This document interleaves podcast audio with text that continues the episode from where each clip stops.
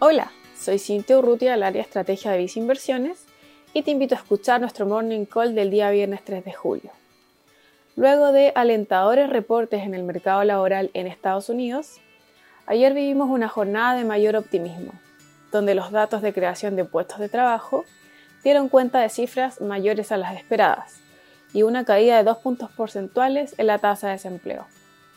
Esta mañana tuvimos el reporte de índices de PMI de servicios en Japón, China y en las principales economías de la eurozona, donde varias de las lecturas finales denotaron mayores alzas a las anticipadas. Incluso países como China, España y Francia se ubicaron en terreno expansivo.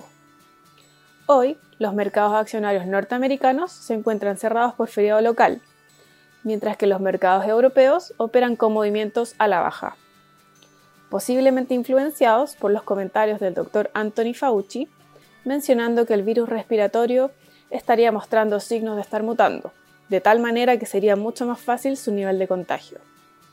En Visa Inversiones, dado el contexto de un complejo escenario de incertidumbre global, consideramos que es necesario mantener un portafolio diversificado, combinando tanto activos financieros de renta fija como instrumentos de renta variable. En este último caso, por el lado internacional, favorecemos mercados accionarios europeos y latinoamericanos.